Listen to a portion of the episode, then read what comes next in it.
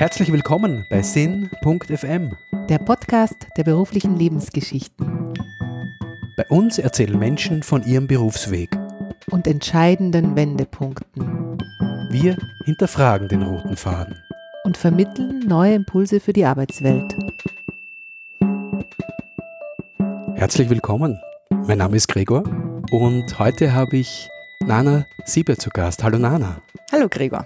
Du bist stellvertretende Chefredakteurin der Tageszeitung Standard. Was war denn so dein coolster Unsinn, an den du dich erinnern kannst? Der coolste Unsinn in meinem Leben war es, glaube ich, dass sich dann als total sinnvoll herausgestellt hat, als ich mit 17 Jahren in die Lehrredaktion von News reinmarschiert bin und gesagt habe, ich will Journalistin sein. Und dann, als ich am Ende dieser Lehrredaktion gefragt wurde, ob ich bleiben möchte, gesagt habe, ja, ich will. Das war insofern ein Unsinn, weil meine Eltern schockiert waren, weil die mich weiterhin brav in der Schule sitzend gesehen haben und äh, meine Matura machend und äh, ordentlich lernend. Und ich bin jeden Vormittag in die Schule gegangen danach, weil man mich übernommen hat bei der Verlagsgruppe News, dann weiter in die Redaktion habe mich dort unglaublich erwachsen und cool gefühlt, bin dann am Abend mit all den wilden News-Reportern saufen und rauchen gewesen, dachte, ich bin einer aus der coolen Clique und am nächsten Morgen wieder in die Schule. Und das hat meine Eltern in den Wahnsinn getrieben, das hat meine Zwillingsschwester in den Wahnsinn getrieben, mit der ich damals eine Wohnung hatte und die immer brav zu Hause gesessen ist und Aufgaben gemacht hat, während ich irgendwo bei Erwerner versunft bin. Und ich würde es nicht anders machen wollen. Klingt gut. Das heißt, aus diesem coolen Unsinn ist dann deine Journalistinnenkarriere, deine Journalistinnenlaufbahn entstanden. Und das war der Start deines Werdegangs. Nein, nicht ganz. Also ich habe tatsächlich schon mit 14 Jahren gesagt, ich will Journalistin werden. Und habe dann, das war damals ein Schulversuch an der VHS Stöbergasse, das war die Matura zu machen und gleichzeitig eine journalistische Ausbildung zu bekommen. Das war gegliedert, äh, im ersten Jahr war Radioausbildung, im zweiten Jahr war Fernsehausbildung, im dritten Jahr war Printausbildung. Digitale Ausbildung gab es damals kurioserweise ja noch nicht. Gott, ist das lange her.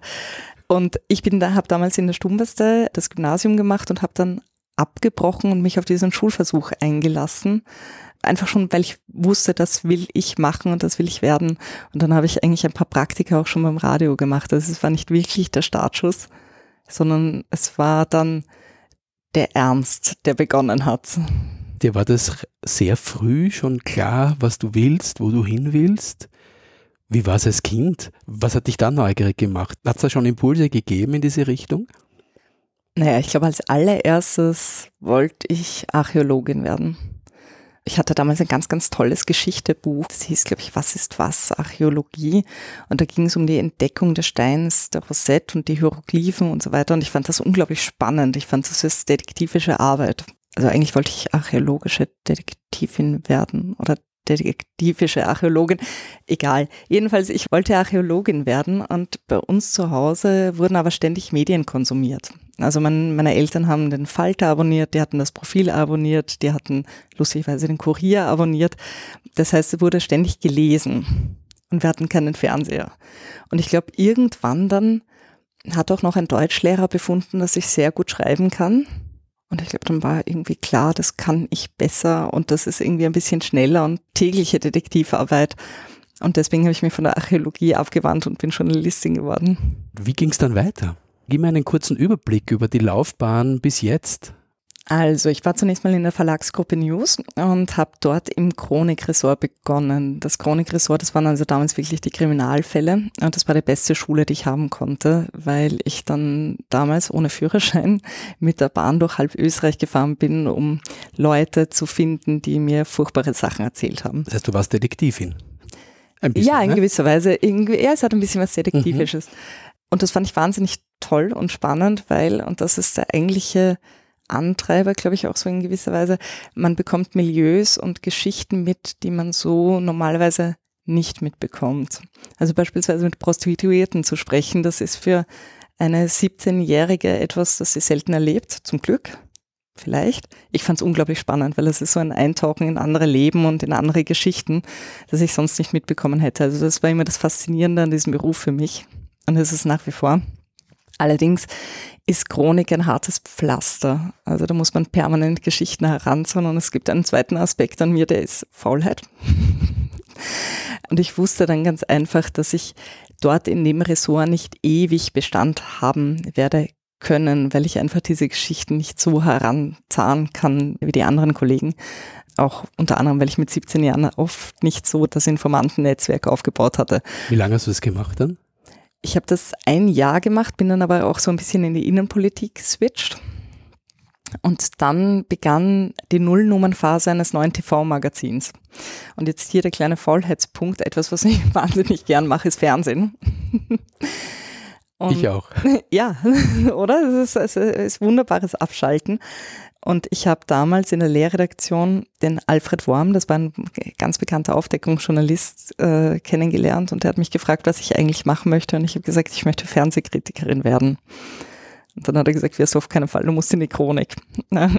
Und später wurde TV Media gegründet und ich konnte endlich Fernsehkritikerin werden. Dann habe ich dort eine Zeit lang gearbeitet, meinen Sohn bekommen, also kurz ausgestiegen und bin dann wieder in die Verlagsgruppe News und habe bei den Sonderprojekten angefangen. Also es waren so Mittelteile, die einfach sehr lifestyleige Themen hatten zum Teil. Und irgendwann wurde ein neues Magazin gegründet, nämlich E-Media. Und das war knapp vor dem Platzen der Dotcom-Blase. Also das war, glaube ich, so im Jahr 99, 2000. Und lustigerweise hat man mich immer gefragt, ob ich bei diesen neuen Projekten dabei sein möchte. Mich hat das Internet damals schon sehr fasziniert und die Media ist ein Magazin, das sich mit dem Internet auseinandersetzt und mit Technik auseinandersetzt. Dann habe ich dort begonnen.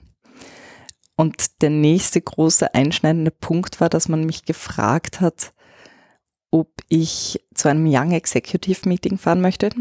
Damals gehörte die Verlagsgruppe News zu einem großen Verlag, zu Gruner und Jahr. Das heißt, dieses Young Executive Meeting wurde von Gruner und Jahr ausgeschrieben und ich durfte nach Deutschland fahren und war dann mit sehr vielen anderen jungen Leuten aus dem Verlag zusammen, die aber nicht nur aus der Redaktion kamen.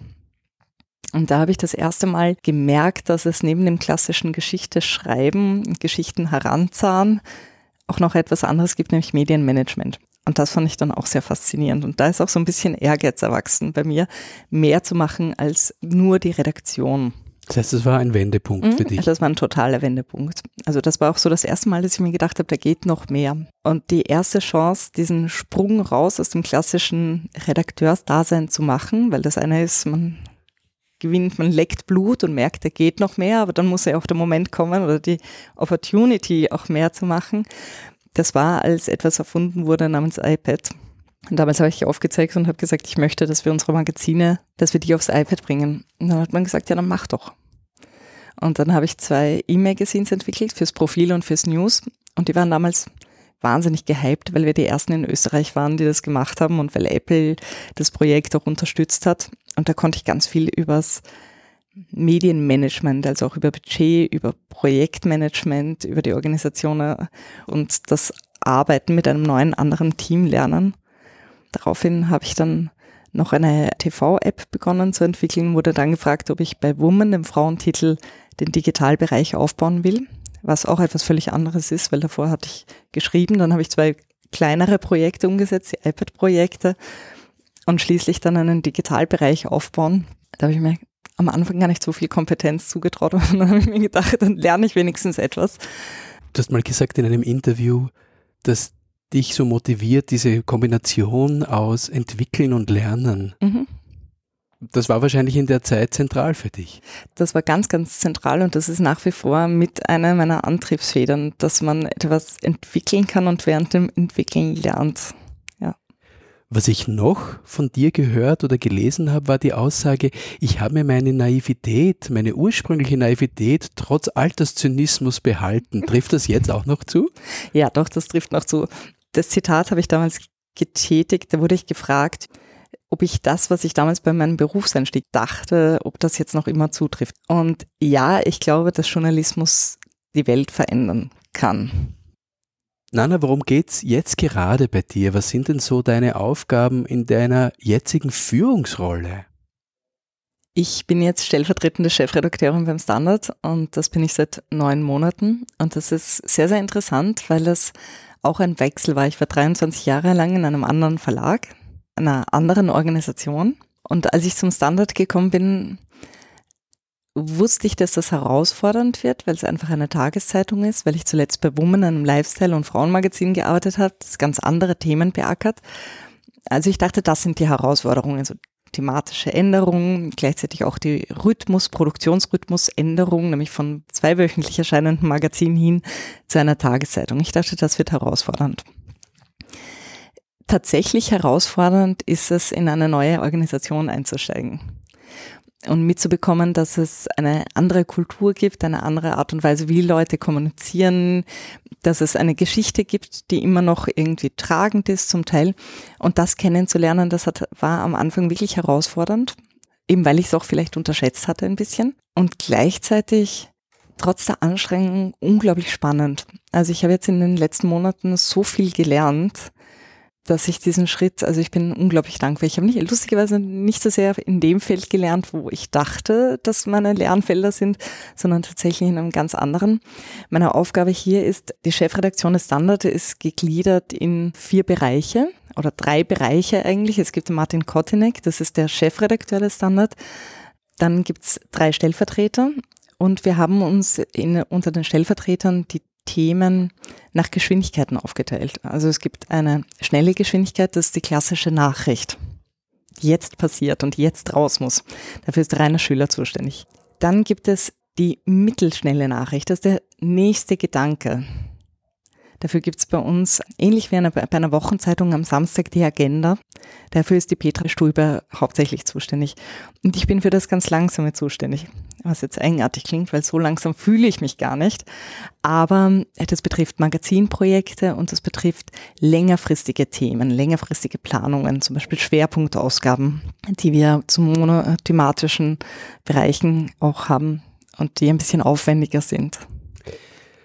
Du sagst, dass für dich die letzten Monate sehr spannend waren, in einer neuen Team- und Kommunikationskultur zu sein. Was ist dir denn da begegnet? Welche Herausforderungen und gegebenenfalls Grenzen sind dir denn da begegnet?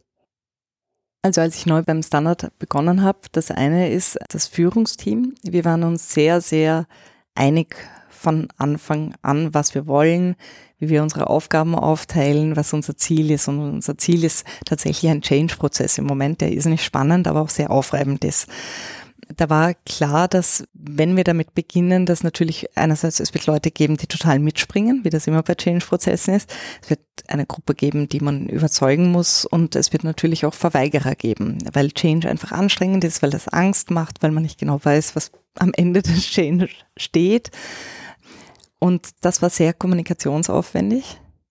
Da begegnet man natürlich auch Ängsten, Sorgen.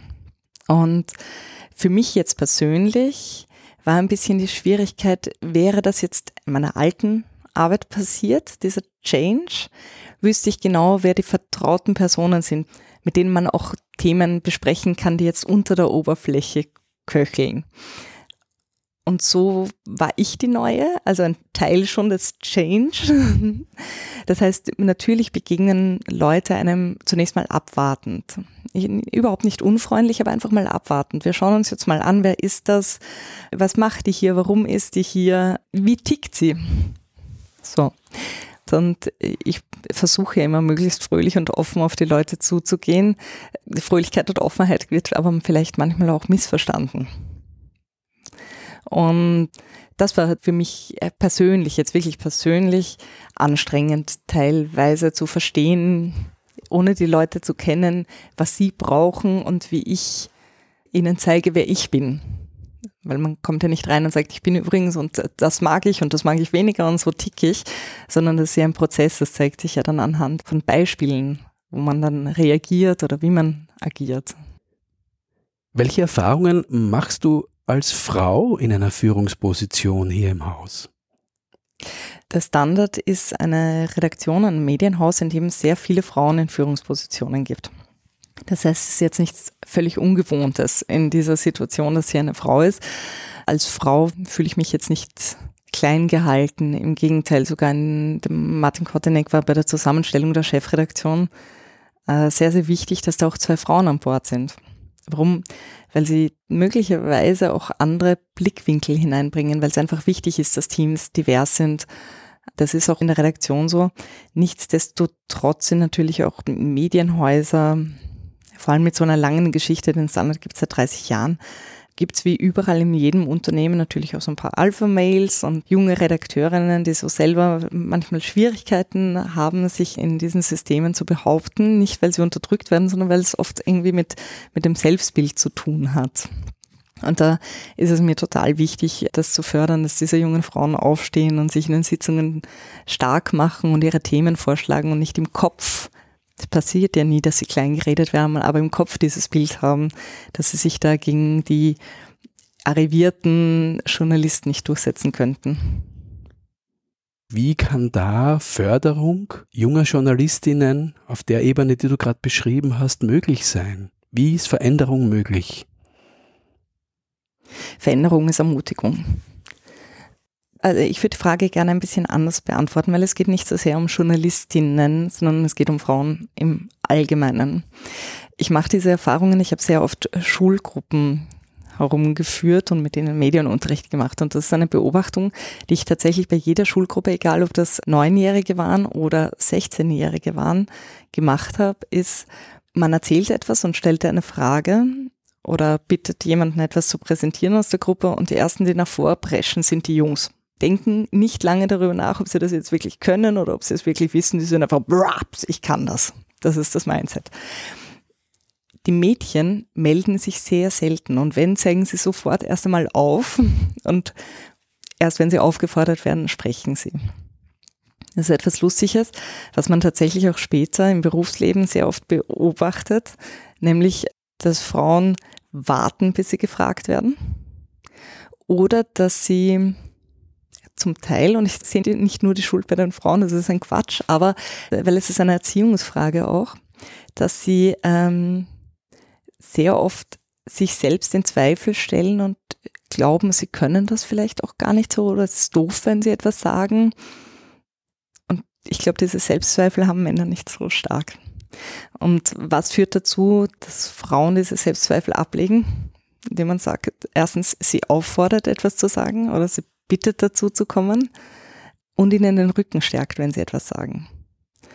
Weil was nicht passieren darf, ist, dass eine junge oder ältere, ist ja oft nicht mal eine Altersfrage, sondern dass wenn eine Kollegin in einer Sitzung etwas sagt und irgendjemand redet das dann klein und dann fühlt sich eine Frau möglicherweise sehr schnell mundtot gemacht, wenn sie aber das Backup bekommt einer Führungskraft, eines Chefs oder einer Chefin, sagt, nein, fand ich eine sehr gute Idee, bitte red weiter. Dann ist das ermutigend. Was hat dich ermutigt, Nana, in der Vergangenheit? Was hat mich ermutigt? Also ich glaube, das ist etwas, was, was auch ein sehr einschneidendes Erlebnis war. Das war damals noch in, in meinem alten Verlag, wurde ich mehrfach übergangen, Ressortleiterin zu werden. Also ich war Redakteurin und habe gemerkt, wie zweimal an mir vorbei männliche Kollegen zu Ressortleitern wurden. Und wie immer, weil auch bei mir das irgendwie so innen drinnen steckt, habe ich gedacht, wenn ich möglichst viel arbeite und möglichst brav arbeite, wird das erkannt und belohnt. Und Tatsache ist, erkannt wirst du nur, wenn du laut bist. Und wenn du eintrittst für dich und wenn du sagst, was du willst. Ich musste erst wirklich wütend werden, um das zu schaffen zu sagen, was ich will und dass ich finde, dass mir das zusteht, ganz klipp und klar und nicht jetzt irgendwie quietschend oder schreiend, schreiend trotz der Wut im Bauch, sondern einfach klipp klar, das steht mir zu und ich will es. Und zu merken, dass es nicht schlimm ist, dass man und das ist ja so ein intrinsisches Motiv, das bei Frauen ganz stark verankert ist. Ich will gemocht werden, ich will gemocht werden. Gemocht werde ich nur, wenn ich ganz brav bin, dass man nach wie vor gemocht wird, auch wenn man sagt, ich will das. Also das war für mich so ein sehr einschneidender Be Punkt in meiner Berufskarriere zu merken, sag, was du willst. Mhm. Und ich glaube, das ist auch etwas, was ich jungen Frauen oder Frauen generell gern mitgeben möchte. Sag ganz klar, was du willst. Es wird dich keiner fragen. Anna, wie ist es denn so im Berufsalltag bei dir? In welcher Tätigkeit kommst denn du in den Flow? Den Flow. Für mich ist Flow ein Glücksgefühl. Ein Glücksgefühl habe ich, wenn ich merke, dass mir etwas gelungen ist. Ich bin sehr projektbezogen. Ich habe es gern, wenn ich ein Ziel habe Und das kann auch ein selbstgestecktes Ziel sein und ich das erreiche. Also da bin ich ehrgeizig und darüber definiere ich mich auch sehr stark, dass mir etwas gelingt. Und den Flow spüre ich, wenn ich dabei auch noch Spaß habe. Richtig viel Spaß habe. Und Spaß entsteht unter anderem durch ein Umfeld, in dem man Spaß haben kann. Also ich profitiere sehr davon, wenn ich an einem Tag drei, vier Mal wirklich wegen Blödsinn gelacht habe. Dann habe ich den Flow. Da höre ich raus, dass dir Humor und Freude, Spaß immer wichtiger wird im Arbeitsleben, im Arbeitsalltag, dass das was ist, was du auch nicht mehr missen möchtest. Ich will Spaß nicht missen. Also das ist für mich eine ganz, ganz große Antriebsfeder, dass ich Freude an dem habe, was ich mache, dass ich mit den Leuten, mit denen ich zusammenarbeite, auch blöd sein kann. Ich umgebe mich sehr gern mit Leuten, die sprühen, die begeisterungsfähig sind. Und sobald Begeisterung entsteht, entsteht auch Großes. Ja, weil Ehrgeiz und Zielstrebigkeit, das ist das, was ich jetzt in der kurzen Zeit, wie ich dich kennengelernt habe, an dir schätze, nämlich, dass du beharrlich, zielorientiert, ehrgeizig bist, aber nicht verbissen im Sinne von, dass man dann deswegen in den Keller lachen mhm, gehen muss. Ne? Genau, ja. Mhm, und das ist ja die Mischung, die dich ausmacht.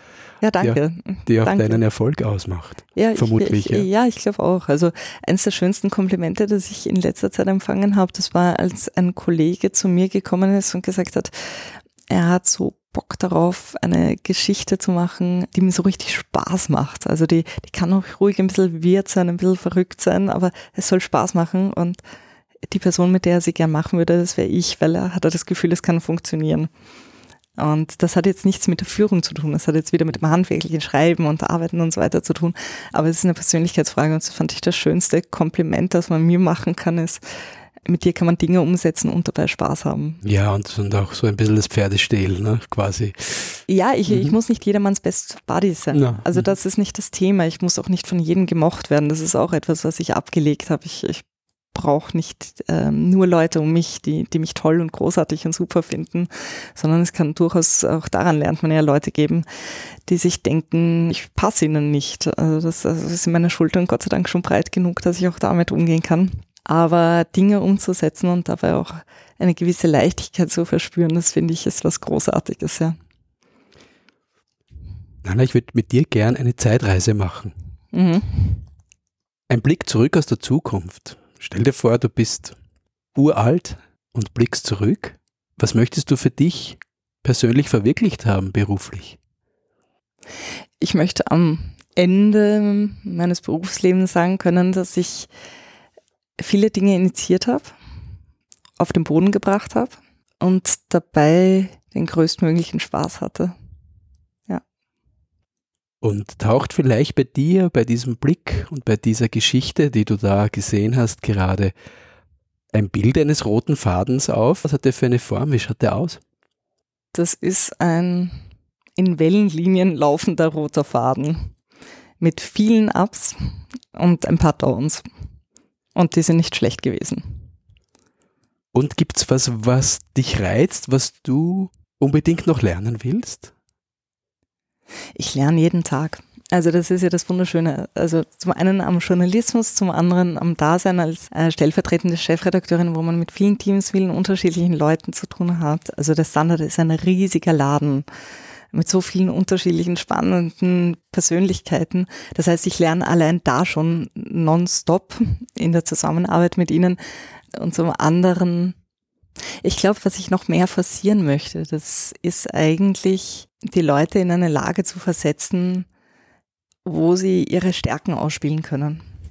Also es ging lange in meinem Berufsleben um mich.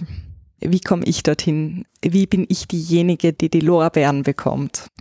Und Jetzt habe ich den Eindruck, meine Aufgabe ist es eigentlich viel mehr, die Leute dorthin zu bringen und ihnen die Möglichkeit zu geben, frei zu sein, rumzuspinnen, auch mal einen Blödsinn zu wagen, einen Fehler zu machen, daraus zu lernen, den nächsten Fehler zu machen und irgendwann irgendetwas ganz Großartiges zu schaffen oder etwas, wo sie sich selber auf die Schulter klopfen und ebenfalls so, wie ich es oft sagen konnte, einfach sagen, das war super, das hat Spaß gemacht. Liebe Nana, ich bedanke mich herzlich für dieses Interview. Ich habe wieder irrsinnig viel gelernt. Ja, gern. Vielen Dank. Ciao. Papa.